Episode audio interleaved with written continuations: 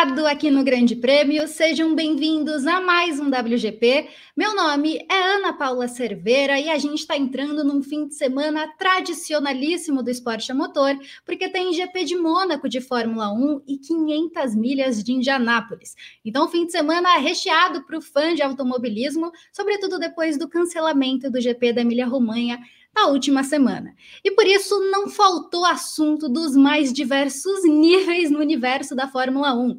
Teve confirmação de Aston Martin e Honda a partir de 2026, também teve Hamilton na Ferrari? Não, ambas as partes negaram qualquer tipo de negociação na manhã desta quinta-feira e teve Alonso deixando para lá qualquer rusga que ele já teve, se um dia teve, com a Honda. Por isso, sem mais delongas, eu chamo aqui para a tela o time completo do WGP: Evelyn Guimarães, Juliana Tesser e Luana Marino. E eu acho que só por isso a gente já merece seu like, conversa com a gente pelo chat. Se você não for inscrito, inscreva-se aqui no canal do Grande Prêmio e ative o sininho para não perder nada por aqui. Evelyn Guimarães, minha querida, boa tarde. Espero que você esteja bem e eu peço seu destaque inicial. Boa tarde, Ana. Boa tarde, Ju. Lu, Pedro Prado, que está. Eu falei de, de é, falei de primeira, assim. É, nunca mais vou conseguir. É, que está aí nos bastidores, aos nossos amigos do WGP. Olha, a, o meu destaque inicial não pode ser outro, né? Tem que ser Ferrari e Hamilton é, ambos, não, não, não tem nada. Que isso? Quem falou em, em, em, conversa? Não, não tem nada. E o Hamilton ainda dizendo que é só uma questão de tempo, de alinhamento, de é, alguma questão pequena, detalhes aí para ele fechar então um novo contrato com a Mercedes. Mas eu suspeito que não morreu aqui essa história, não. Eu acho que a gente ainda vai ouvir muito sobre isso. O Hamilton, inclusive na, na entrevista coletiva de mais cedo, dizendo que deveriam perguntar para as pessoas que estavam na sala, né? Sobre isso. Olha só, começamos bem o dia, com muitas cutucadas, adoro. Amo Eve. Everton, Everton, Hamilton muito afrontou. Everton, Everton é ótimo, é o chip, Hamilton e Eve. Oh. Mas Hamilton não, muito afrontou. Não, não vou negar, não vou negar. pois é, já, já soltei aqui. É o próximo chip do W. Bom, Ju, boa tarde para você também. Peço seu destaque inicial, por favor. Boa tarde, Ana, Lu, Eve, quem está assistindo a gente. Bom, eu vou destacar Fernando Alonso, né, que está aí nesse clima de Solove com a Honda, depois de tudo que aconteceu lá nos tempos da McLaren, né, quando ele avacalhava o motor dia sim, outro também. Agora ele destacou que o cenário é outro, que a Honda tem um pacote competitivo, que não seria um problema para ele, mas não garantiu ainda não que fique em 2026. Pois é, pois é. Alonso está numa fase bem paz e amor, né? Até quando é o grande questionamento que a gente precisa fazer. Lu, boa tarde para você também. Seu destaque inicial. Boa tarde, meninas. Boa tarde, pessoal. Tudo bem? Meu destaque vai para Mercedes, que nesse final de semana finalmente colocará o seu W14 repaginado para andar e as primeiras imagens já mostram que sim, era uma vez o zero pod.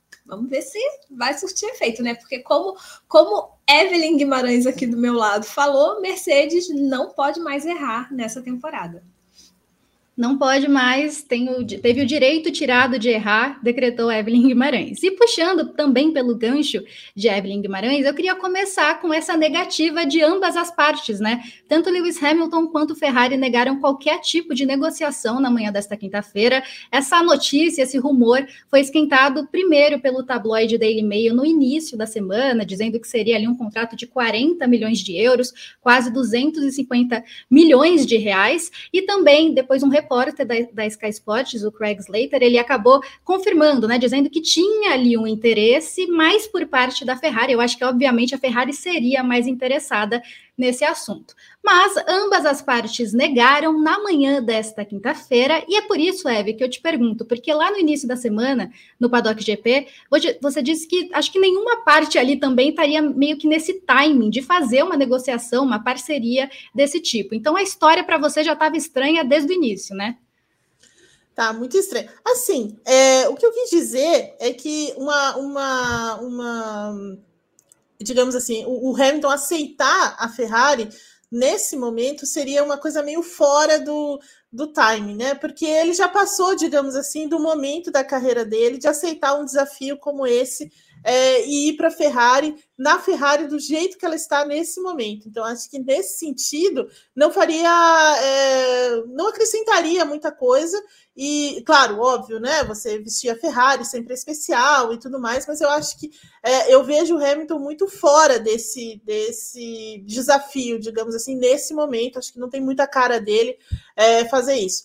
Uh, agora, a Ferrari tinha de ir atrás dele, sim. Isso eu acho que que era um dever da Ferrari fazer, porque nesse momento ela tem uma dupla muito inconsistente, né? Ela não tem uma liderança em termos de pilotos, né? Porque o Charles Leclerc foi alçado a esse, a esse posto é, por sempre guardar essa, é, essa esperança, essa expectativa grande. Ele é um cara que foi criado praticamente pela Ferrari, né, apadrinhado pelo Júlio Bianchi, que era o primeiro cara que a Ferrari estava tratando ali para chegar a, até, a, até, o, a, né, até ser titular da equipe e tudo mais.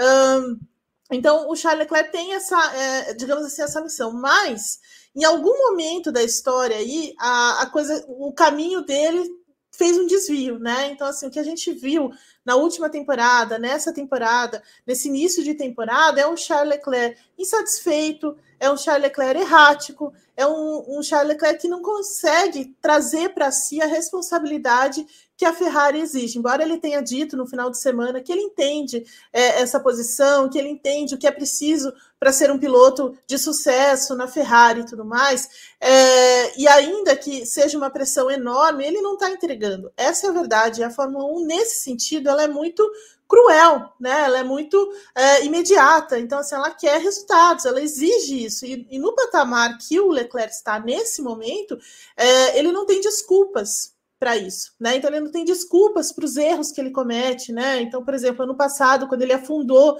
a chance de alguma disputa naquela corrida na França, por exemplo, é, os erros que ele cometeu em Miami, na Austrália, então esses são erros que ele não pode cometer. Alguém como ele, mesmo diante de todo, mesmo dentro desse cenário de Ferrari, ele não pode cometer.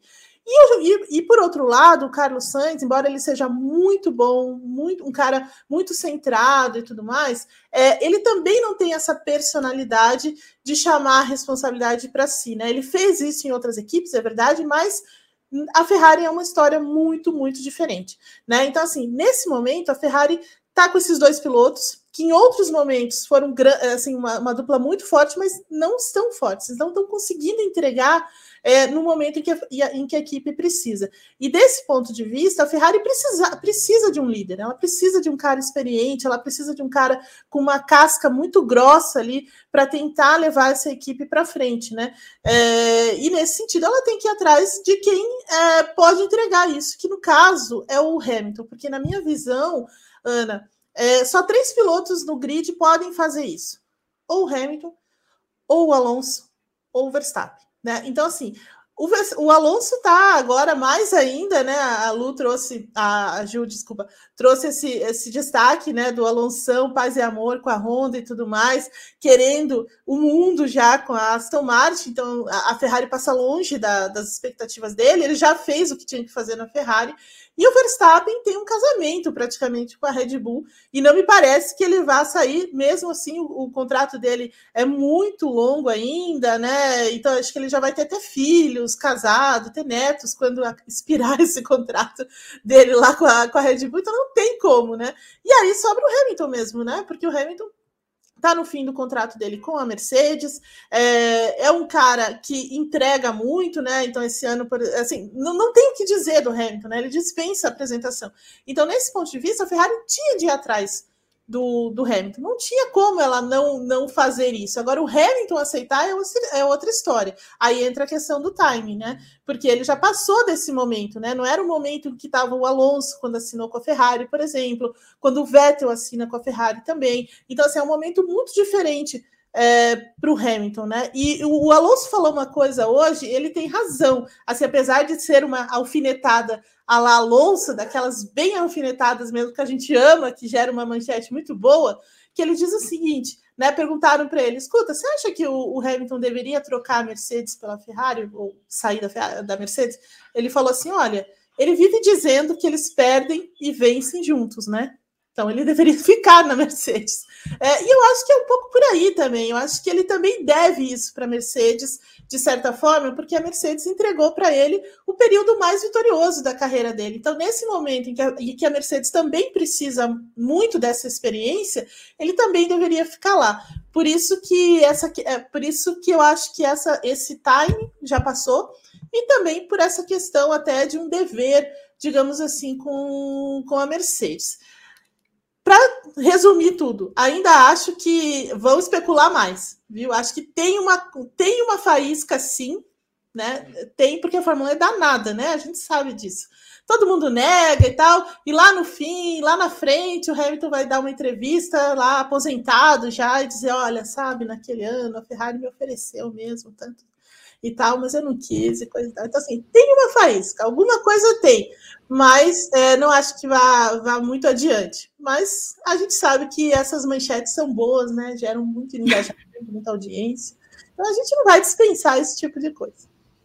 Pois é, inclusive a redação do Grande Prêmio hoje estava reclamando porque muito conteúdo, muito conteúdo assim absurdo para o site então, e justamente nesse assunto que eu acho que foi o grande tema, né, da coletiva hoje lá em Mônaco. E eu também queria falar desse tema porque não só a gente debateu esse tema, o querido Helmut Marko, Ju, também falou sobre Lewis Hamilton, porque o Helmut Marko, eu sinto que ele é meio mestre dos magos, ele aparece do nada para comentar qualquer assunto. E ele disse que, ele disse, aliás, uma coisa que eu me peguei pensando. Você acha que a Ferrari seria a chance do Hamilton voltar a ser campeão? Porque a Mercedes, é, por mais que esteja nessa situação difícil, continua sendo a Mercedes, querendo ou não, e é muito do que a Eve disse: há um laço muito forte entre Hamilton e Mercedes. Mas será que a Ferrari daria essa chance para o Hamilton? Seria realmente uma chance só em outra equipe que ele acharia de conquistar o Octa? Ou não? Ou ele, na Mercedes, tem essa chance ainda, já que ele disse que o contrato está quase saindo ali? Eu só queria deixar registrado que acho que foi a primeira vez que alguém se referiu a Helmut Marko como querido. Talvez nem a mãe dele faça isso, porque né, ele está sempre reclamando, então acho que ninguém deve tratá-lo desta forma. Mas eu, eu, não vou concordar, não. Eu acho que a chance do Hamilton de voltar a ser campeão está mais na Mercedes do que na Ferrari. Até porque o passado recente da Mercedes é infinitamente melhor do que o passado recente da Ferrari, né? A Ferrari tem uma habilidade natural, talvez, para se enroscar, para fazer lambança, para fazer confusões e, e, coisas erradas. Então eu acho que a Mercedes, ela não tem, quer dizer, é, é estranho dizer, né? Ela, ela, tem um problema no carro. O carro é ruim, mas o resto da Mercedes funciona bem. Então, se a gente partir do pressuposto que eles têm essa capacidade de melhorar o carro, aí eu acho que a Mercedes vai para a briga tranquilamente. Então, sem cometer as lambanças que a Ferrari está acostumada a fazer, né? Então eu acho que a chance de voltar a ser campeão defendendo a Mercedes é maior, sim, do que defendendo a Ferrari. Concordo também, Ju. E Lu, queria que você falasse um pouco do que a Eve pincelou no comentário dela, de como seria algo melhor para a Ferrari, justamente pelo desenvolvimento que o Hamilton traria à equipe, já que hoje os dois pilotos também nenhum me parece ser o desenvolvedor da equipe de como seria uma negociação bem melhor para a Ferrari que propriamente ao Hamilton. E aí eu vou pincelar um outro comentário de Vitor Martins no Paddock GP, de que a Ferrari, talvez, o Hamilton fez um trabalho de formiguinha na Mercedes, mas a Mercedes abraçou as causas do Hamilton. Será que seria a mesma situação na Ferrari? Ah, eu ia falar exatamente isso. Eu acho que não, eu acho que a Ferrari não, não abraçaria as causas do Hamilton. Eu lembro que até no, no paddock, acho que foi, foi o Vitor que falou isso, é, a Mercedes mudou o carro, por exemplo, mudou a pintura do carro em apoio ao Hamilton. E quando tinha aqueles protestos na Fórmula 1 antes das corridas, os pilotos da Ferrari sequer ajoelhavam ao lado dele. E ainda vinham dizer que não, é porque eu concordo, mas como se fosse assim: é, eu concordo, mas eu não quero ajoelhar e eu sou livre para decidir o que eu vou fazer. É uma coisa, um argumento completamente sem sentido, mas ok, né? Você, ok. Então eu acho que a, Ferrari, nesse ponto, não abraçaria. A Ferrari ela é tradicional demais. Eu, eu vejo a Ferrari muito tradicional, muito assim, voltada mesmo para o esporte, vamos dizer, para a pista, para a corrida, para o que acontece ali é, da, dos boxes para fora ali na pista, né? O carro saindo dos boxes e indo para a pista. Eu não vejo a Ferrari envolvida com essas causas extra pista que o Hamilton tanto faz e que hoje a gente percebe que realmente tem muito mais peso, porque o mundo mudou muito. As pessoas hoje falam sobre assuntos e temas que sempre existiram, só que não havia antigamente canais é, disponíveis, vamos dizer assim, canais de comunicação como a gente tem hoje, as redes sociais e tudo mais. Então, hoje se fala muito mais de assuntos que sempre estiveram aí, que sempre existiram, que sempre foram problemas e o Hamilton se colocou como esse porta-voz. Ele usa a si próprio como uma plataforma. Eu não acho que ele teria isso na Ferrari de maneira nenhuma. Eu acho que a Ferrari ia estar muito mais preocupada com isso, sabe? Que a Ju falou sobre é, é, re, talvez resolver esse, esses, esses pequenos problemas dela, ela como organização de, de corrida, para ela voltar a ser campeã. A gente vê a Ferrari o tempo todo em busca disso. Foi assim com o Alonso, foi assim com o Vettel. Aí ela resolveu apostar num cara da sua base e continua não dando certo. Continua a Ferrari aí na fila para tentar ser campeã. Se o Hamilton fosse para lá, essa teria de ser a prioridade dele. Fazer a Ferrari ser campeã. Tal qual como foi com o Michael Schumacher. Só que o Schumacher teve tempo para trabalhar. O Hamilton se fosse, vamos dizer assim, o Hamilton aceitou. Eu acho que o Hamilton não teria esse tempo se ele já de cara não tivesse assim o carro para ser campeão, porque piloto ele é, ele só precisaria ter o carro que hoje o Verstappen tem, né? Por exemplo, o Verstappen tem o carro nas mãos. Verdade, Lu, concordo também. E aproveitando o gancho, né, já que Hamilton deu a entender que vai ficar realmente com a Mercedes, vai renovar com a Mercedes, a Lu também lembrou no comentário inicial que a Mercedes vai com um novo carro praticamente para Mônaco, né? Ou desesperada ou muito ansiosa, decidiu levar as atualizações que estão principalmente na suspensão dianteira, um novo chassi e um novo assoalho. E eu te pergunto, Evelyn Guimarães, o que esperar dessas atualizações? A gente falou na semana passada como Mônaco é peculiar, mas queria saber a sua opinião sobre isso. Olha, é, Ana, eu vou repetir o que eu falei lá no, no, no Paddock GP. Assim, pode acontecer de tudo. É assim, é, é, a Mercedes pode sair e fazer o primeiro tempo e brigar pela vitória, como ela pode capengar muito ali no, no meio do pelotão e aí vai ser um, um salseiro danado dentro do, da garagem da, da Mercedes, porque ela está trazendo muita coisa nova, né, numa pista que não é exatamente uma, uma pista boa para você levar tantas coisas, né? Porque ela está levando um chassi novo, ela está levando um assoalho novo, uma suspensão nova. É, a gente já pôde ver nas primeiras imagens, né? É, que o, o, Zero pode, como a, a Lu lembrou também, é, morreu, está enterrado, né? Não, não tem mais nada disso no carro. Eles já assumiram uma, um, outro, é, um outro desenho muito mais próximo daquilo que Aston Martin está é, fazendo, do que outras equipes estão fazendo. Então, assim, é, é, um, é, um, conceito completamente novo. Isso, assim, olhando superficialmente, né? O carro ainda está totalmente é, desmontado na garagem, então a gente não tem uma grande noção. Mas o fato é que isso é, o zero pod já era, isso deu muito pra, visualmente deu para deu perceber. Mas é muita coisa que ela está trazendo, é muita atualização, né? Então, assim, é, vai ser difícil de imaginar o que o que esperar. Eu, eu imagino, assim, o que eu posso falar do que, eu, do que da minha visão é a, a Mercedes vai provavelmente vai usar amanhã como um grande teste para partes diferentes, né? Então, testando um pouco a, a, questão do downforce, testando um pouco as asas, testando um pouco a, a, o trabalho dessa nova suspensão dianteira, que era também um dos pontos fracos desse, desse projeto. Então, é, imagino que ela vai testar tudo isso por partes. É, a pista de, de, de Mônaco aí ela, assim, o carro precisa ter um grande equilíbrio, tração, downforce e tudo mais, que também é um ponto fraco, é, também era um ponto fraco desses carros da, da Mercedes, tanto do projeto anterior como esse novo projeto, esse projeto desse ano. Então, assim, isso pelo menos ela vai conseguir testar. Né? Então, assim, o Mônaco vai dar essa chance à, Mercedes. Mas uma, uma digamos assim, um diagnóstico, um veredito, isso não vai ter como a gente tirar, muito provavelmente, da, da, da etapa de Mônaco. E a Mercedes corre o risco, por exemplo, se ela for muito bem, é, de nossa, eles acertaram tudo e, e, semana que vem em Barcelona dá tudo errado.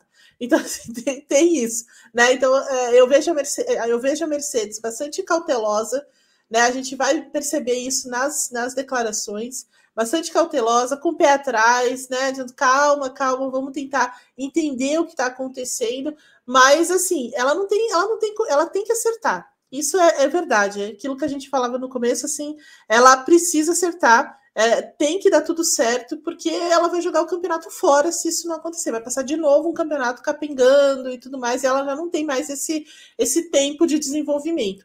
Então, assim, ela, ela precisa acertar de cara. Então, uh, para mim é isso. É, em Mônaco, eu não espero nada da Mercedes, porque por conta da singularidade da pista e tudo mais, mas imagino que eles têm um plano do que fazer nesse sentido. Se der tudo errado, é, vem a parte da cautela, mas a Mercedes sabe lidar com essas críticas, né? Então não, não é a Ferrari é, se dando muito mal em Monza, sabe? Ela sabe lidar, sabe lidar com isso. Por isso, é, a minha expectativa apenas é cautela, né? É, é o que ela vai, vai mostrar, e, e tomar cuidado com, alguns, com alguma performance. Mas em termos de resultado, eu não espero nada verdade. Assim, é zero expectativa com, com relação a isso, por conta das grandes novidades, de tantas novidades, e ser em Mônaco. E ainda mais no final de semana que muito possivelmente vai chover. Então, assim. Pois é. é a vida não tá fácil para Mercedes, para mim. Não tá mim. fácil. para mim. A minha, a minha vive um drama. É, a verdade é essa. É, como eu disse, morando de aluguel, vive, né, perdeu tudo. Ju, Exatamente. eu queria te questionar, porque no programa da semana passada, a gente estava até debatendo de como o tempo na Fórmula 1 é muito curto, e se a Mercedes estaria já num tudo ou nada. Então, pegando o gancho da Eve, você acha que ela vai para o tudo ou nada, ou vai ser mais cautelosa, até por ser uma pista como Mônaco, e até por ter, na próxima semana, o GP da Espanha? Eu acho que Mônaco não é um lugar pro tudo ou nada, mas eu acho que a Mercedes, é o que eu falei na semana passada, ela não pode se dar o luxo de ficar esperando uma pista melhor para trazer atualização. Porque, né, já, já tá ruim a vida para ela, gente. Já, já tá, né, tem como piorar? Tem, mas né, no mundo normal, né, de acordo com a CNP, a temperatura, condições normais de temperatura e pressão, a vida tende a melhorar para ela, né? Porque é uma equipe vitoriosa, é uma equipe que tem ótimos profissionais, então em algum momento eles vão acertar a mão desse carro. Então eu pelo menos não acredito que vá piorar. Então eu acho que faz sentido mesmo, coloca da, na pista de uma vez e vê o que funciona, o que não funciona, até porque se tiver alguma coisa que assim, ah, nossa, não vai combinar muito com, com com Mônaco e tudo mais, não precisa ser o pacote inteiro colocado, né? A própria Aston Martin, o Mike Crack declarou hoje que parte das atualizações entram agora em Mônaco, outra parte entra na, na Espanha e que depois vão ter mais atualizações ao longo do ano. Mas eu acho que a Mercedes não está em, em condição de esperar, porque ela precisa de muita coisa, né? Ela precisa evoluir bastante. Então, qualquer migalhinha que ela conseguir melhorar, para ela já está um lucro. Então, bota no, no para funcionar e vamos ver se rendeu mesmo. Concordo, acho que é bem nessa linha. E Lu, querendo ou não, o carro vai ser bem diferente pelo que aparenta, mas a Mercedes tem talvez uma das melhores duplas do grid, se não a melhor dupla do grid. Então dá para esperar alguma coisa de resultados pelo lado dos pilotos, pelo, pelo que eles vêm apresentando nessas últimas etapas da Fórmula 1, ou é meio também não dá para desenhar muito o que vai acontecer, até pelas condições de Mônaco? Ah, eu acho que pelos pilotos a gente sempre pode esperar alguma coisa, porque se desse jeito que já não está muito bom, o Hamilton já beliscou um pódio, imagina se a Mercedes conseguir acertar a mão, né? Aí vai ficar interessante, porque pelo menos pode ser que a gente tenha uma briga mais realista ali contra a Aston Martin, principalmente contra o Alonso, porque eu estava até pensando sobre isso. Hoje o Alonso é o, é o cara que mais se aproxima da dupla da Red Bull é o Alonso. Tanto que o terceiro lugar no pódio já está meio que virando uma vaga cativa dele. Quando ele não vai ao pódio, é uma surpresa. Poxa, o Alonso não foi. E quando Alonso não foi, quem foi ao pódio foi o Hamilton. E que legal que foi o Hamilton, porque mostra que tem alguma coisa aí na Mercedes realmente que ela pode é, conseguir, e quem sabe agora com essas atualizações ela finalmente engrena na temporada. E eu acho que sim, ela tem nas mãos a melhor dupla de pilotos hoje do grid. E, e eu estou falando isso porque a gente precisa considerar os dois pilotos, obviamente. Você está falando de uma dupla. Porque se a gente for colocar isoladamente, você tem ali um Max Verstappen cada vez mais forte, cada vez é, numa crescente, assim, para brigar por recordes na Fórmula 1. A gente tem é, o Fernando Alonso, que é, como eu falei, né, que já tem sua vaga cativa aí no pódio e tal. Agora, a dupla mais forte e mais equilibrada é Lewis Hamilton e George Russell. Então, eu acho que se a Mercedes realmente conseguir acertar nesse, né, nessa repaginada do projeto, ela pode ficar tranquila porque ela tem os caras certos para poder buscar esses resultados. Só vai depender mesmo desse projeto, dessas mudanças. Porque é, é, o grande problema. Acho que a Ju pontuou muito bem. O, o, o problema que a Ferrari tem é totalmente estrutural. E ela tem um carro muito bom nas mãos.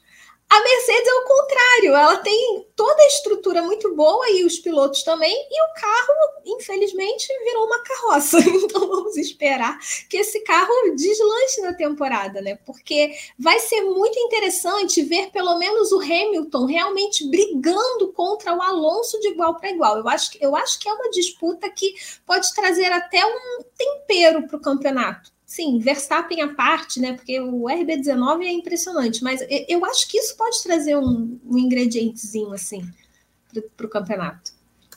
Também acho. E já que a gente falou da Me, agora é vez de falar da Fê, né? Porque a Fê decidiu que vai levar as atualizações é, mais incisivas para a Espanha, decidiu isso antes mesmo do cancelamento da etapa em Imola, mas a dona Red Bull colocou a Ferrari como talvez a maior ameaça em Mônaco, até porque a gente sabe como o Mônaco é interessante você ter uma boa classificação para conseguir ali já uma corrida mais segura, talvez. Mas a gente também sabe que Charles Leclerc não tem lá aquela sorte em Mônaco, por isso, Eve, te questiono. O que você espera da Ferrari em Mônaco e, sobretudo, o que você espera do dono da casa, né, Charles Leclerc? Olha, você lembrou bem, longe da gente querer ficar o pobre monegasco, né? Mas assim, ele não se ajuda, né? Então, assim, ele precisa também, é, né? Quem quer rir tem que fazer rir. Então, assim, ele tem que, ele precisa melhorar porque ele sempre bate, né? Então sempre tem um, uma coisinha, uma reladinha no muro, não sei o quê, e acidentes mais, mais contundentes, né? Nos últimos anos lá, lá em Mônaco, porque de fato ele é muito forte em Mônaco e tem que ser, né? Porque afinal é, ele anda naquelas ruas todos os dias, né? Me parece. Então, assim, não tem muita desculpa para o é, pro, pro Leclerc não, não entregar uma performance é, interessante né, né, no final de semana. Mas o fato é que ele é muito bom de classificação. A Red Bull tem razão de colocar a, a, a Ferrari nesse, nesse lugar, porque a é, Mônaco ela nivela muito né, a, os carros, né? Por ser uma pista muito lenta, por ter curvas muito lentas, é, por não ter uma grande área de, de,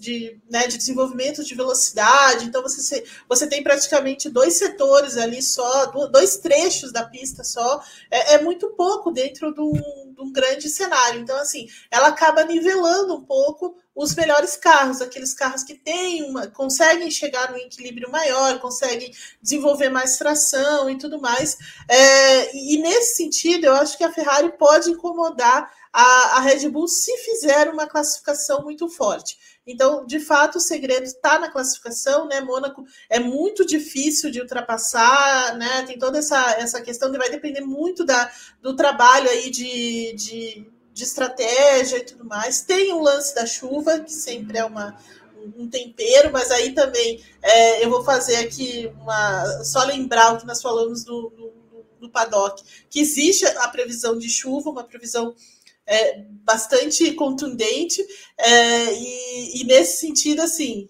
erros, bandeira vermelha, bandeira vermelha, né, safety car, coisas atrapalhadas da FIA, tudo pode acontecer. Então você também tem que estar ligado nesses fatores para conseguir é, tirar alguma vantagem, mas a, a, a Red Bull está certa. Se o Leclerc conseguir colocar tudo é, assim, sem, sem erros, né, e conseguir voltas muito boas, ele tem muita chance, de fato, de uma primeira fila até da pole, né, pelo, pelo que a gente viu da Ferrari, por exemplo, é, em Miami, né, que ela tem ritmo de classificação, mas o ritmo de corrida é diferente, né? A Red Bull né? Ela ultrapassa e, e não tem muito, muito o que fazer. Mas Mônaco não é um lugar de ultrapassagens. Então, é aí que mora o perigo. Tá na classificação, o, o, o Leclerc é muito bom de classificação, mas ele precisa controlar a cabeça. Então, assim, cabeça fria, né? É, concentrado e tudo mais, pode dar esse trabalho. Então, a Red Bull tem razão nesse sentido, mas.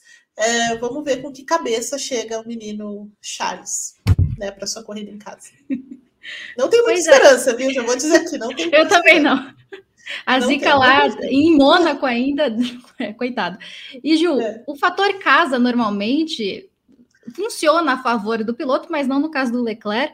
E o que você acha que acontece com a cabeça quente de Charles Leclerc? Porque ele precisa ter cabeça fria, mas não está tendo nas últimas etapas. Às vezes ele me lembra até, fazendo um paralelo com a moto, um pouco o Peco, porque o Peco ali ele é muito talentoso, ele tem uma excelente moto, talvez a mais dominante do grid da MotoGP, mas às vezes ele erra sozinho e faz umas besteiras. Muitas vezes, no caso do Leclerc, a Ferrari também faz. Mas o que acontece com Charles Leclerc? É o psicológico?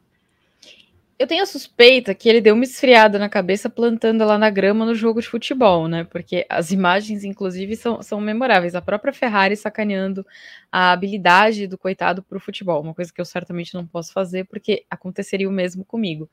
Mas eu, eu acho que ele tem um pouco essa. Talvez seja um desespero de querer fazer mais do que do que está conseguindo naquele momento. É, o, o, Valentino fez um paralelo do Peco outro dia, que, que se tudo começa a correr bem, correr bem para ele, ele se distrai e é aí que ele faz a lambança. Então talvez seja esse também o problema do Peco, né? Dar aquela distraída e aí quando vê, puf, já foi. Não dá mais para voltar atrás. Mas eu acho que assim, a capacidade ele tem, mas eu acho que a questão é que assim, tá sempre ansioso para fazer mais, para provar que pode, para tentar. A, a, situação na Fórmula 1 hoje é muito complicada, né? Porque tem a liga Red Bull e o resto que tem que se contentar com o que sobra ali. Então, acho que nesse desespero de, de fazer mais coisas, isso acaba complicando a vida para ele. Então, precisa, sim, dar uma esfriada na cabeça, entender onde está pisando, entender qual é a realidade do momento, e assim, se o que tem para conquistar é o terceiro lugar, então faça o seu trabalho para estar nessa posição, né? Você talvez não consiga vencer a corrida, mas pelo menos você vai estar tá ali no melhor do resto. Pelo menos já é uma, uma coisa. É melhor você ser terceiro do que você não terminar a corrida, né? Então precisa também ter essa, essa cautela, essa frieza de entender a realidade e de jogar de acordo com ela. E Lu, a gente fala bastante aqui do Leclerc e tudo mais, ótimo ritmo de classificação, precisa esfriar a cabeça, mas existe um Carlos Sainz na Ferrari, por mais que não seja tão debatido, existe um Carlos Sainz. E já que o Leclerc é tão, digamos, azarado em Mônaco, dá para esperar alguma coisa do Sainz? E por favor, depois emenda nos comentários do chat, que eu vi que tem bastante gente falando sobre isso. Tem, Deus, o chat está pegando fogo. É. Olha, eu, eu não espero nada do Sainz. Desculpa, Sainz, não espero nada de você. Porque, assim, quando eu olho para a concorrência e o Sainz não tá lá muito bem, né? Impressionante.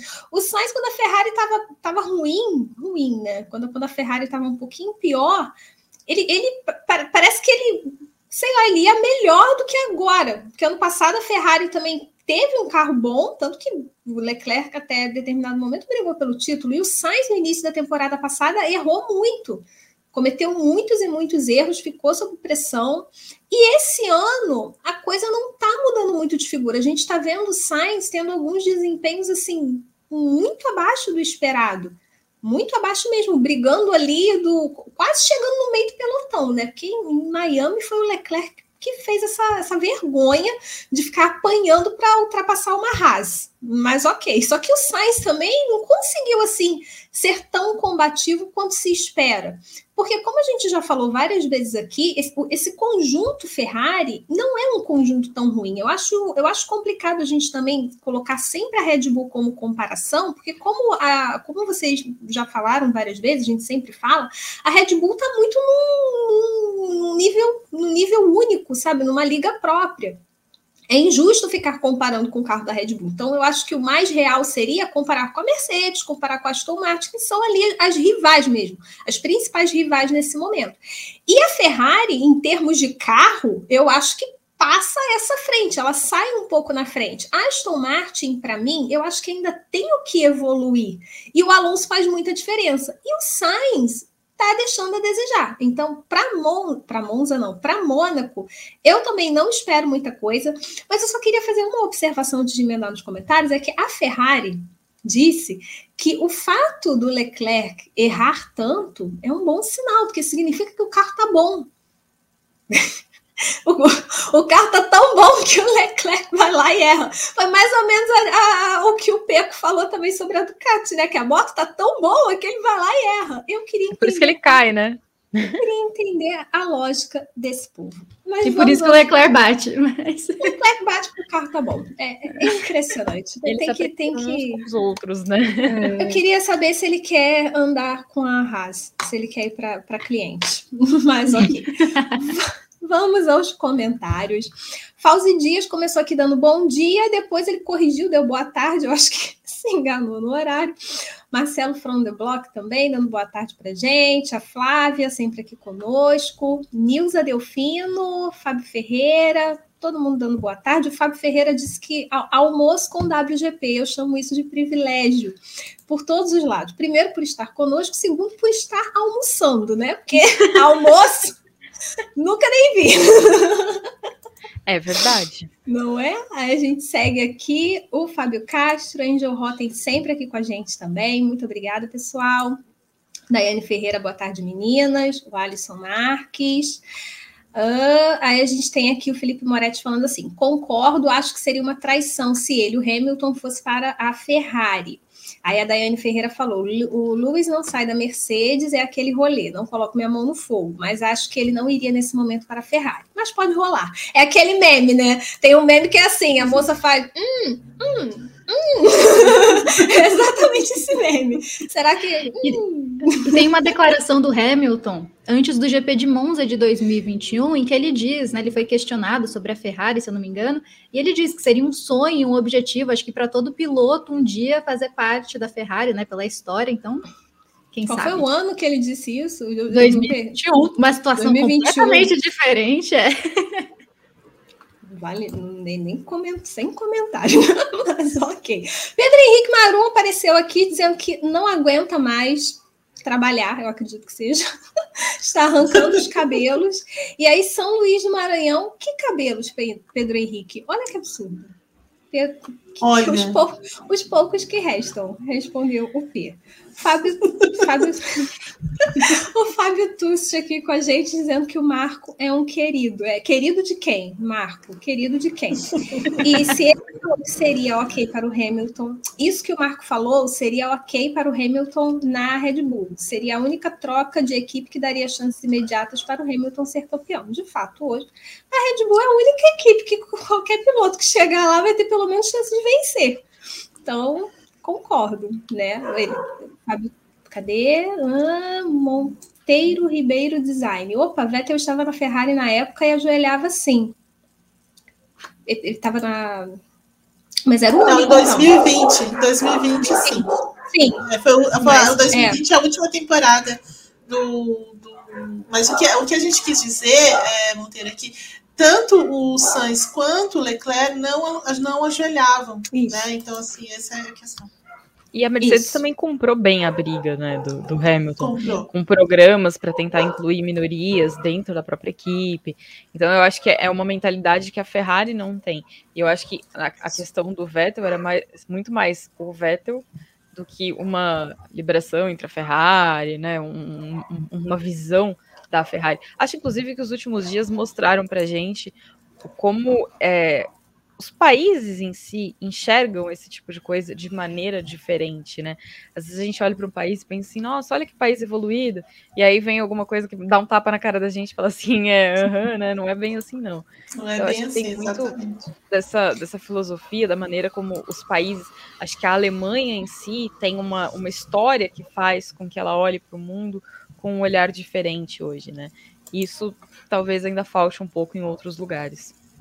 É verdade. E tem mais uma coisa sobre o. Até emendando isso que a Gil falou, a, Mercedes, a parte, né? Boa parte da, da condição do, da renovação do, do Hamilton, é, essa renovação desse contrato, teve, esteve atrelada ao fato da Mercedes se comprometer né, com a fundação dele, com, a, com, outros, com outros projetos, com outras campanhas. Então, assim, a Mercedes de fato abraçou. Né? E em 2020, quando o Vettel ainda estava na, na Ferrari, é, era, foi o último ano dele na Ferrari, praticamente. Foi o último ano dele na Ferrari. E eu lembro que Matia Binotto chutou o traseiro do Vettel é, ainda antes da temporada começar, né? Porque a temporada acabou é, sendo suspensa, né? Por conta da pandemia e coisa e tal. E nesse intervalo aí, eles simplesmente dispensaram o, o Vettel, né? Então, em tese, o Vettel já estava livre, né? É, ali dentro da, da Ferrari. Mas mesmo assim, se, se esse não fosse o caso ainda, é, o Vettel tem né, uma condição de encarar a, a, Ferrari. Eu acho que nesse momento ele não ia não ia é, recuar, né? Conhecendo o Vettel como a gente conhece e, e, tudo mais. Mas era uma temporada difícil aquela, né? Mais, mais complicada, mas ele também se colocou muito forte né, de, em termos de posicionamento e tudo mais. E aliás, foi uma grande decepção, né? Naquele momento, é, tanta gente é, ajoelhando e tudo mais, e alguns caras novos, como o próprio Leclerc, o Sainz, o Verstappen, né, não, não queriam ajoelhar por uma desculpa completamente ridícula. Né?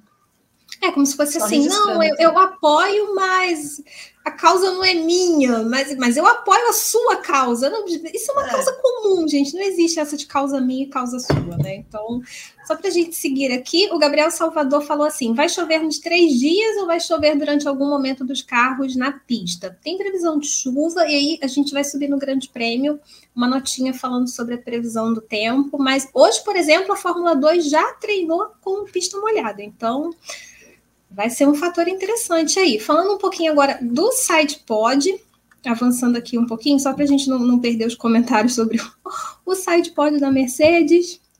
Aqui, o Angel Rotten falou assim: o SidePod que a Mercedes levou para Mônaco não é similar com nada a, a Red Bull, Ferrari e Aston Martin. Imagino que pudesse ser um copy, né, um copia e cola do AMR 23 partindo da cabeça do piloto, que faria até sentido. Ah, ia ficar muito escancarado, né? Eu acho que acho que depois do que a, a própria Aston Martin fez, eles estão um pouquinho mais cautelosos é, com isso. Tem vários comentários aqui é, falando sobre a previsão de chuva. O Fábio, Fábio Tucci também falou: temos previsão de chuva, mas temos a FIA covarde e atrapalhada na chuva. E, e, temos o pneu da Pirelli que não funciona na chuva. vamos ver, vamos ver, porque, porque a Pirelli ia estrear um pneu de chuva em Imola, só que infelizmente choveu muito acima do esperado lá, foi uma catástrofe na Emília-Romanha e a corrida foi suspensa. A gente não está usando o termo cancelado, porque a própria Fórmula 1 ainda não usa esse termo, mas a corrida foi suspensa e a Pirelli acabou não conseguindo estrear esse pneu. Vamos ver como é que vai ser com essa previsão de chuva, se esse novo pneu da Pirelli vai funcionar, né? Se pneu, essa borracha que ela que ela está preparando. Então, vou passar para Ana por enquanto são esses comentários. Tem muitos comentários aqui, gente. Me, me perdoem por não ler todos, mas senão o nosso programa vai ter que ter duas horas de duração. Então, vamos novamente para a Ana. Beleza, Lu, obrigada. E temos, deixa eu ver aqui, que até a última vez que eu vi, temos mais de 170 pessoas assistindo e só 154 likes. Então, por favor, deixem seu like. Como a Lu sempre pede, coloque aí o número do seu like. É interessante a gente saber. E bom, o próximo bloco, que eu chamo de editoria Alonso, eu amei como eu escrevi. Porque Fernando Alonso é um novo homem, né? Quer ter uma família, mostrou seu amor por orquídeas e está numa fase paz e amor.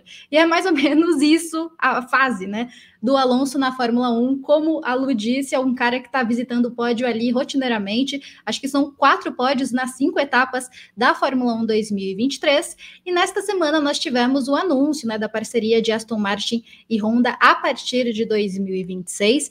Obviamente, o Alonso seria questionado sobre isso, como foi, e disse que não há nenhuma rusga ali, não tem nenhum problema com a Honda. A própria Honda disse também que são águas passadas, mas, obviamente, o Alonso colocou em dúvida, né, em xeque seu futuro na Fórmula 1. Ele já disse várias vezes que quer ali buscar o tricampeonato, que está muito motivado pela Fórmula 1, que a Fórmula 1 hoje é diferente, pede muito do físico, e em 2026 ele teria 45 anos. Evelyn Guimarães, há chance para você, nos, vendo os interesses do Alonso, como ele está hoje, né, novo homem, você acha que a chance de Honda e Alonso voltarem a ter meio que uma parceria a partir de 2026? Olha, é, essa é uma pergunta difícil de responder, viu, Ana? Porque o Alonso está é, tá estendendo a carreira dele é, e, e, assim ele fez muito bem de fazer isso, né? Porque quando ele finalmente teve voltou a ter um carro é, competitivo nas mãos, né? Alguma coisa que dá a ele uma grande motivação para continuar competindo e tudo mais, é, ele está aproveitando, né? Ele está tirando tudo dessa experiência, está entregando muita performance, né? E, e fortalecendo esse grid também. Mas até lá eu acho difícil. Eu acho muito difícil que o Alonso é, consiga ampliar tanto assim a carreira, justamente por conta dessa questão da família, né? Então ele deu uma, uma entrevista interessante é, no, lá em, na verdade foi durante o é, Miami para o New York Times em que ele fala dessa desse outro lado, né? Mais pessoal de querer também dar uma sossegadinha, né? Dar um, parar de, de, viajar tanto e tudo, que ele tem um sonho, que acima de tudo ele tem um sonho de construir uma família, mas isso está atrelado ao fato de, de estar competindo ou não, né? Então, assim, porque ele quer se dedicar a isso também e tal.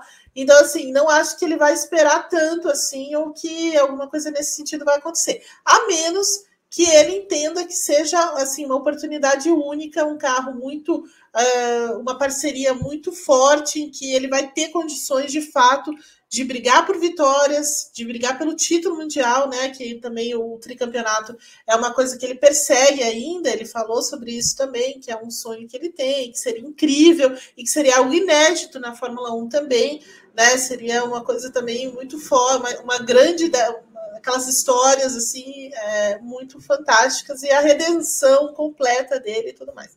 Mas aí eu acho que precisaria todos esses astros, né, se alinharem, precisa de muita coisa ali para acontecer. Então é, é, difícil de responder, porque é difícil de se colocar no lugar dele, no que ele tem, né, no que ele vai abrir mão, né? É muito difícil você se colocar nessa posição do, do, do atleta, né, e tudo mais.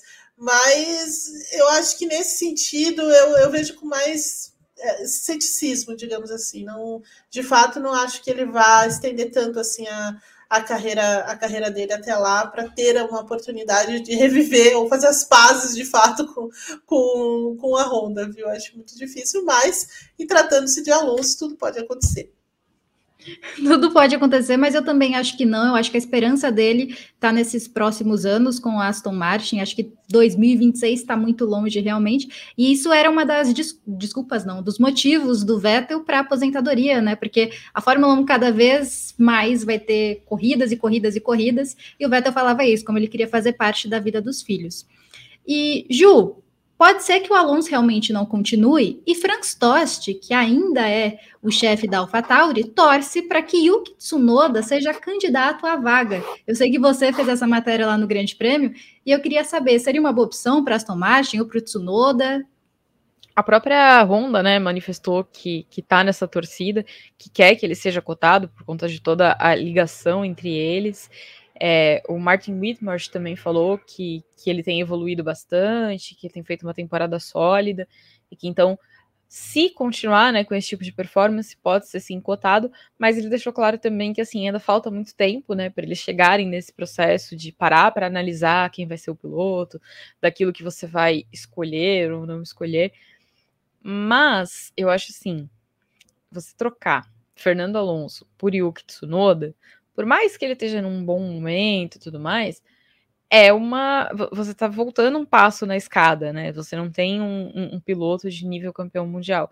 E aí a gente tem que entender como é que vai ficar a outra vaga, né? Porque 2026 ainda está longe, com essa ligação com a Honda, qual vai ser a participação da Honda efetivamente nessa escolha de pneus, porque se a gente né, de, de, de pilotos, porque se a gente considerar que a outra vaga é do Lance Stroll, que é o filho do dono, aí a gente está falando de dois pilotos que, que não seriam talvez material de campeão mundial, sabe? Então, acho que aí também complicaria um pouco da, das expectativas e daquilo que a equipe pensa para o futuro dela. Então, acho que vai depender muito do cenário como um todo e do quanto o Tsunoda vai crescer daqui para frente, né? Se ele acabar evoluindo mais do que todo mundo se imagina e de repente virar um piloto mesmo com, com um potencial para ser um campeão mundial, aí eu acho que ele pode ser uma opção. Mas eu, pessoalmente, não formaria uma dupla que, sonhando com título, querendo conquistar título com o Stroll e Tsunoda. E Lu, já dando um spoiler do seu vídeo nos próximos dias, como você acha que fica Felipe Drogovic nisso tudo? Olha, é, é aquilo. A Aston Martin caminha para se tornar realmente uma equipe grande. Eu acho que esse, esse acordo da Honda era realmente o que faltava para ela se credenciar para isso. Eu não, acho que vai ser um acordo furado, por mais que a gente tenha uma nova geração de motores, eu acho que a Aston Martin fez certinho, porque ela agora ela tem realmente condições de caminhar com as próprias pernas e ela já tem uma base muito boa, vamos dizer assim. Só que ela vai precisar de um piloto, porque o Alonso é uma grande incógnita e eu acho que é muito mais pela idade dele do que por essa relação da Honda, porque eu acho que você tem o Fernando Alonso ali entregando resultado, aí você, ah, não, não queremos o Alonso, porque, pelo amor de Deus, até burrice. Ô, Honda, pelo amor de Deus, perdoa o Alonso, ainda existe alguma rusga. Perdoe o homem. Mas eu acho que a questão vai ser justamente essa. E o Alonso saindo, não vai ser um dos reservas que a Aston Martin vai chamar. Eu não imagino, eu não consigo ver essa dupla, Lance Stroll e Felipe Drogovic. Porque o Drogovic é um piloto ruim? Não, não é por isso. É porque o Drogovic, ele é um piloto que, primeiro, ele não tem experiência de Fórmula 1, então, praticamente, se ele não conseguir vaga em 2024 2025, seria a estreia dele, vamos dizer assim. E o Stroll, até hoje, até falei isso no, no, na nossa redação, né? O Stroll com o punho quebrado estava indo melhor do que agora, que o punho está ficando bom. O Stroll. Mas é verdade, porque as últimas corridas do Stroll não foram essa maravilha toda. Então, você também tem um piloto ali que não é esse piloto classe A, que é o Fernando Alonso, que é um Hamilton, que é um Verstappen, sabe? A Aston Martin vai precisar de um piloto desse nível. E, já vai ser difícil arrancar alguém aí dessas equipes para ter. Eu acho que a chance do Drogovic é se a Aston Martin olhar e falar assim: é realmente Stroll, a gente sabe que você é o filho do dono, mas a gente está em outra vibe, a gente precisa aqui pensar no campeonato, a gente quer brigar pelo título, então tchau, sabe? E chutar o Lance Stroll dali. Aí eu acho que abre essa vaga até mesmo para a Honda se meter e brigar para colocar um piloto dela sabe? Porque você, você hoje você tem o Tsunoda puxando essa fila porque ele já tem experiência na Fórmula 1, mas a Honda tem outros pilotos que estão nessa, nesse caminho rumo à Fórmula 1 que também fazem parte desse projeto dela. O Ayumu Iwasa na Fórmula 2 é um deles e o, e o Iwasa está é, tá cotado para estrear na Fórmula 1. O, o Marco está de olho nele para uma possível vaga na AlphaTauri. Então, mas eu acho que isso só vai acontecer se a vaga do Stroll abrir. Se a vaga do Lance Stroll não abrir, a Honda, eu, eu acho que a Honda não, perdão, a Aston Martin não vai colocar nem piloto Honda de, desses meninos e infelizmente eu acho que ela não promove o Felipe Drogovic. Eu acho que ela vai atrás, sei lá, de um Charles Leclerc da vida. Porque o Leclerc tem, tem contrato com a Ferrari, mas em 2025 ele pode fazer um contratinho de um aninho para ficar no mercado em 2026, não sei é um, é um bom, é um excelente piloto, o Leclerc. tem seus problemas, comete seus erros, mas é um cara que brigou pelo título mundial. Então, é um piloto que tem experiência. Tem um Lando Norris aí, preso na McLaren, doido para explodir, quem sabe? Então, assim, tem outros nomes que chamam muito mais atenção e seriam interessantes para Aston Martin do que um piloto que não teve oportunidade de estrear na Fórmula 1 esse ano. E eu acho que esse, isso é, é, é o grande problema, sabe? É o grande lamento para o Felipe Drogovic. Ele, ele tinha que ter conseguido uma vaga nesse grid. Eu concordo, Lu. Também acho. Eu acho que isso é um dos grandes absurdos, né? Que a gente, querendo ou não, está se acostumando a ver ano a ano.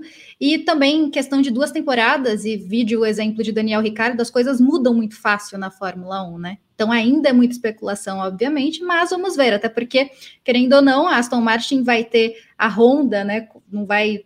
É, por enquanto, né? Não se foi confirmado, mas não vai fornecer unidade de potência até para mais ninguém no grid. Então, teoricamente, a Aston Martin pode atingir esse objetivo dela de ser campeã da Fórmula 1, a ver nos próximos anos.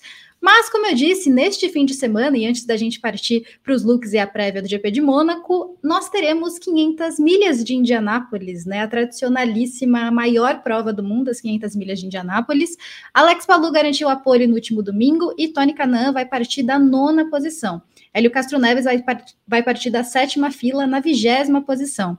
Eve, queria perguntar para você o que você espera dessa prova, qual sua expectativa, sobretudo pela despedida de Tony Canan. A gente sempre tem uma alta expectativa em cima da, das quintas milhas, porque é uma prova muito, muito especial, cheia de, é, de grandes histórias, né? E, de grandes é, feitos, assim, é, e, e, que podem definir a carreira de um piloto, né? Nos Estados Unidos, na, no mundo, na verdade, uma vitória, uma grande colocação uma, e coisas assim. O Alonso, por exemplo, ele ficou isolado, né, com as 500 milhas depois que ele, que ele, que ele foi bampado, né? Então, assim, o, o Alonso tem, tem histórias muito interessantes lá, assim, para a gente tirar alguma coisa da Fórmula 1, né? É, a primeira vez que ele foi lá foi fantástica, depois ele tentou outras vezes tudo mais, foi mantado, voltou, enfim. É, é, é, muito legal porque ela fascina demais, né? As 500 milhas fascinam demais. Tem uma coisa que eles falam lá que é a pista que escolhe o vencedor, né? Então, assim, a pole é quase uma, uma formalidade, né? Porque não é necessariamente o que vai acontecer na corrida e tudo mais. E tá, essa é, uma, é a grande beleza da, das 500 milhas, né?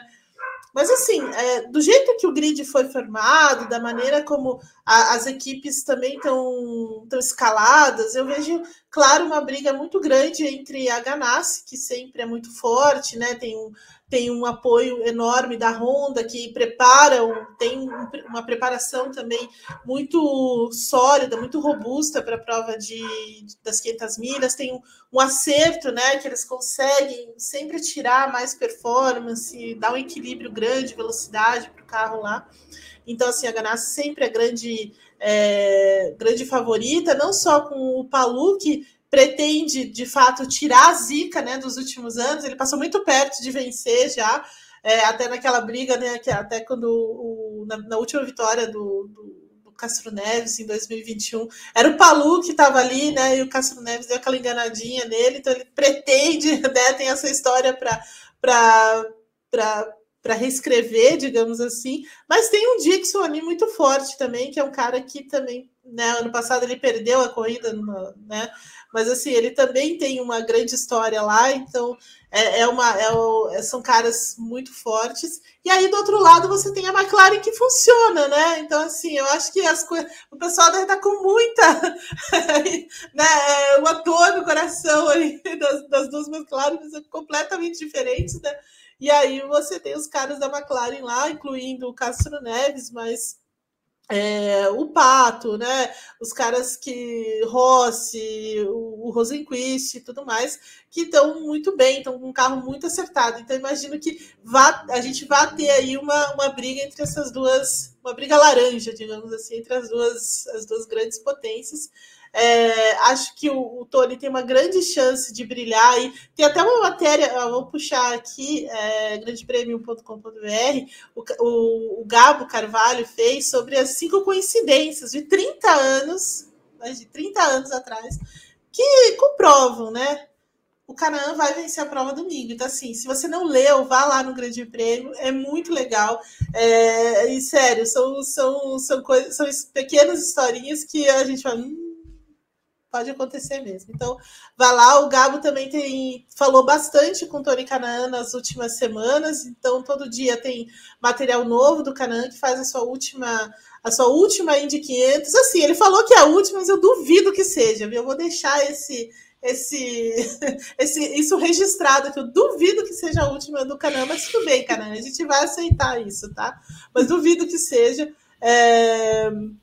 Mas o Gabo falou, falou com ele, trouxe muitas, muitas coisas legais aí é, sobre a pressão, sobre a idade, enfim, várias questões aí que são bacanas de, de entender como é que o Tony está tá levando essa última aparição dele, né? E, suposta, né? Aparição dele em Indianápolis. Então, assim, acho que ele também, com o carro que ele tem, com a equipe que tem por trás, tem tudo para fazer uma grande corrida no domingo, viu? É, e o único senão é assim, né? Os pilotos estão reclamando muito desse novo pacote aerodinâmico da Indy, que está dificultando as ultrapassagens, está um pouco na, na questão que a Fórmula 1 também está tá, tá enfrentando, né? Então, esse é o meu único senão para a corrida, mas mesmo assim, Indianápolis é Indianápolis e talvez a gente tenha uma tenha um cenário diferente. Vamos ver, mas a expectativa é alta para a corrida sim, viu, Ana? Ah, com certeza. Na Indianápolis é Indianápolis, e eu ia falar exatamente isso. Tem um material muito robusto no Grande Prêmio, destrinchando toda a Indy 500, então acessem lá o site do Grande Prêmio, tá tudo muito bonitinho, muito legal, e acompanhem com a gente, claro, também. E eu acho que agora nós podemos ir para os looks. Temos Pedro Prado. Nossa, Pedro Prado. Aí, tá vendo? É difícil, Pedro rápido. Prado. É... 10, 15 segundos. 15 segundos. Eu Olha sempre aí. falo pro Pedro trocar o nome, né? Porque a gente sabe que existem é. outros sobrenomes aí que ele poderia usar, mas ele faz Exatamente. isso de sacanagem com a gente. É. Ele poderia ser Pedro Souza. Por que não é Pedro Souza? É, Pedro não é. Prado. É. Pedro Silva, qualquer coisa que não fosse é. Pedro Prado. Pedro Prado, Pedro. É o, é o exercício que faz, né? É exercício de fono. Ele tem um trava-língua dele aí, gente. Escuta ele contar para vocês qual é. Conta aí, P. Eu conto, é Pedro Prado prega prego na parede. Nossa. Jamais, em casa, ele sai todo dia isso, né, Pedro? Esse é o nível 1, tem o nível 2 e o nível 3 é ainda, mas eu não vou, é. não vou fazer isso. A gente desafia você aí de casa tentar fazer esse trava-língua de Pedro, Pedro Prado. É. É maravilhoso. Bom, a gente e... pode fazer um vídeo e mandar pra gente nas redes sociais. É, exatamente. A gente coloca aqui no Dai, é. como a gente. arroba, é, aliás, arroba grande prêmio e hashtag WGP. Isso, Isso E temos um Hamilton. Eu amei essa Sim. Parece vazada. Tá linda. Essa camiseta. Blusa, não sei. Muito bem, muito bem. Pena que ele não pôde é, adentrar a, a, a, salinha de coletiva com esse look, né? É verdade, Mas, né? Como assim? Que absurdo. absurdo, né? essa não, a filha, graça, a filha né? não tem mesmo o que fazer, né? Olha que não, estilo do Ju. Né? Estilo. Tá parecendo que ele vai lutar em algum lugar, não tá? É verdade. Parece. Mas ele é estiloso, né? A gente tem que concordar ele é. que, que o Guan Yu é estiloso. Ah, ele faz uns ensaios de moda bem bonitos. Sim. Tá vendo? Simples, Carlos Sainz. Elegante, né? Bem padrão é. Mônaco. Bem Mônaco. Eu vim pra reunião, gente. As listras. É, sempre as listras. Sempre. É o álbum. e ele foi de né? chinelo, hein, gente? Repara só. Que... Ele tá é. andando demais com o Russell. É sempre os mais altos. é. Quem? Meu Deus. Nossa, eu não reconheci o nome. Quem? Por um minuto. Por um minuto era... não reconheci, verdade. É. Peraí, é. mas tem uma linha aqui no pescoço dele. Ele, ele pegou sol de, de de tá laranja, né? É Colocou aquele, aquele negócio assim no Bem artificial, né? E, é, assim, tá usando uma barbichinha, foi isso que eu vi ali? Ele então, tá, ele tá de a, Aquilo ali é o ponto de Olha. diferença, né? Nossa, é a agora... sombra, tá? Eu pensei que a sombra da foto, não é? Mas essa barbicha, realmente. Oscar Piastri, simples também. Piastri bem... Escola, né? Isso que eu ia falar, tá bem adolescente de ensino médio. Na camiseta, uma mochilinha e tá pronto para passear. Voltando do cursinho, voltando. Ainda disputar o interclasse. É. Isso.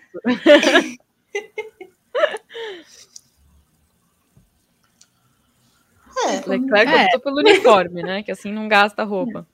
Sim. Nossa, agora esse boné da Ferrari duvidoso. Meu Deus. É. é. é. Bom, não.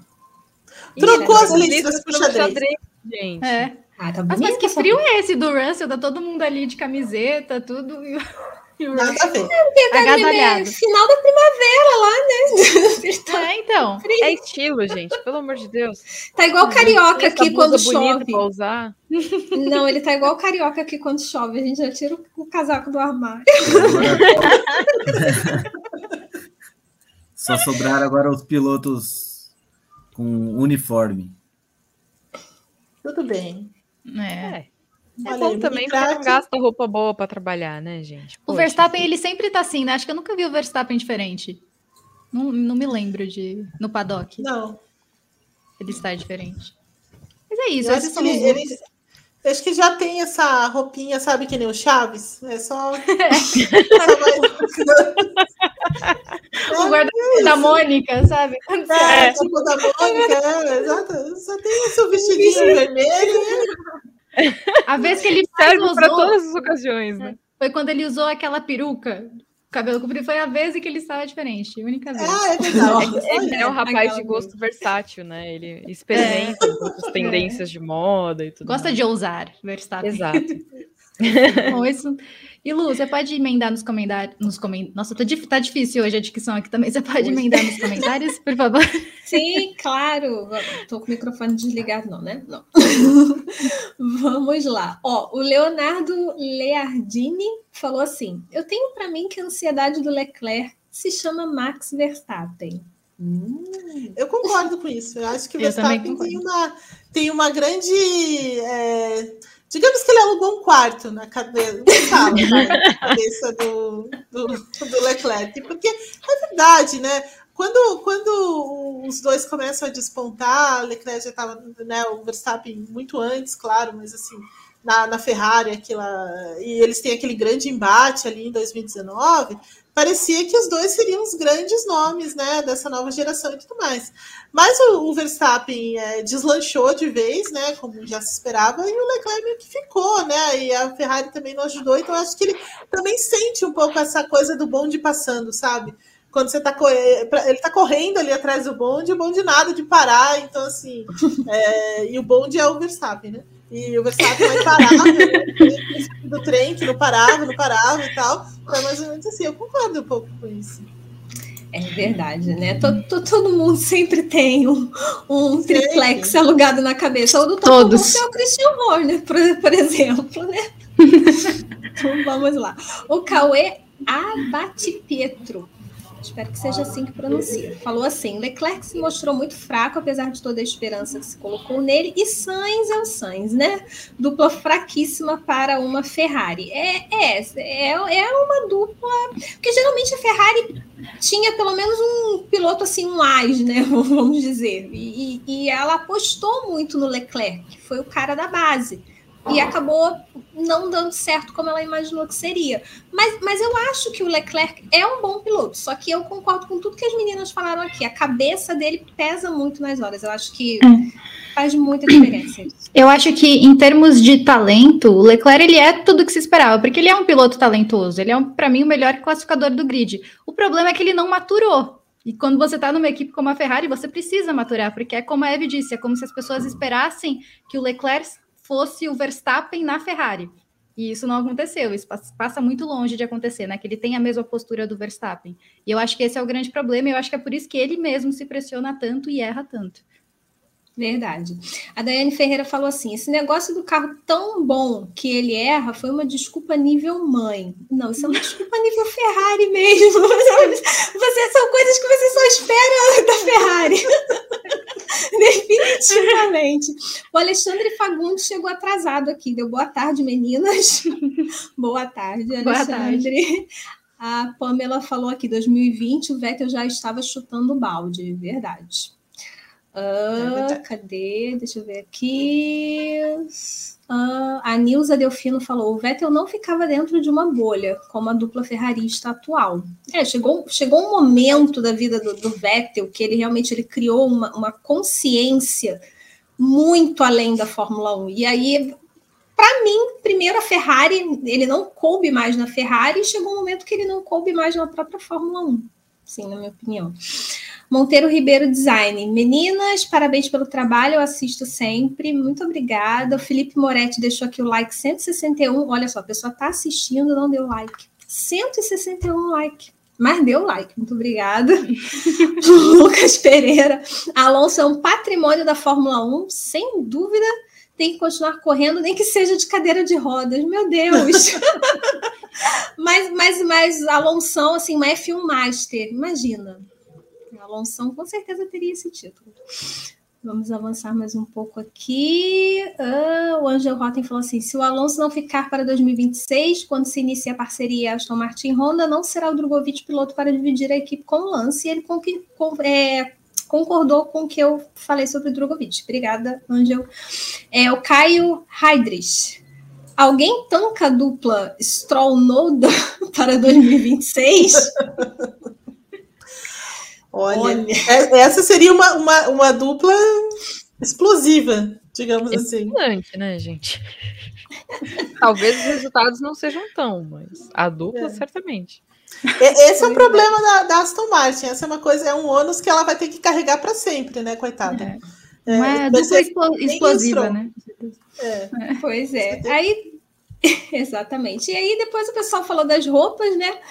Os comentários das roupas, o guarda-roupa tal. Aí o Gabriel Ostenkars falou assim que o guarda-roupa do, do Verstappen é da RB, Red Bull. é o guarda-roupa dele. E é isso, gente. Esses são os comentários é de hoje. Muitos comentários, mais uma vez, assim, se eu não li seu comentário, me perdoe. Obrigada pelos elogios, obrigada pelo, pela audiência de sempre, tá, gente? Pelos comentários que vocês sempre deixam pra gente. Isso, muito obrigada. E agora, para finalizar, Eve, seu palpite para o GP de Mônaco. Olha, é, como é pista de rua e tudo mais, eu vou dar essa chance ao Pérez. Olha lá. Só para pimentar um pouco o nosso campeonato, né? Que tá meio capenga, né? Mas vamos lá. Pérez, Leclerc e Verstappen. Numa jogada genial da Ferrari. Olha, olha, tá prometendo, hein? tá ousada. Bem. Empolgou, é. eu acho que empolgou, é. Embora eu não tenha tanta confiança nesse palpite, porque eu vi aqui que 78% de chance de chover no domingo. Aí já vai. Mas vamos, vamos lá, vamos, vamos manter a, o otimismo, vai. Ju, palpite. Eu vou acompanhar parte do voto da relatora, mas só pelo, pela diversão no campeonato. Então eu espero que seja o Pérez, mas aí eu acho que o Verstappen vai ficar em segundo e o Alonso em terceiro. Lu?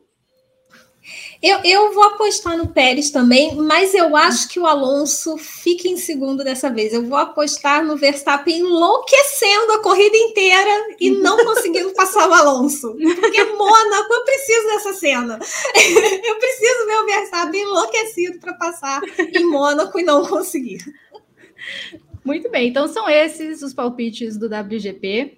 É, eu queria muito agradecer, antes de tudo, a você que ficou com a gente até aqui. Lembrando que o fim de semana tem 500 milhas de Indianápolis, tem Fórmula 1, tem Fórmula 2, tem Fórmula 3 e tem DTM e tem NASCAR. É corrida que não falta nesse fim de semana.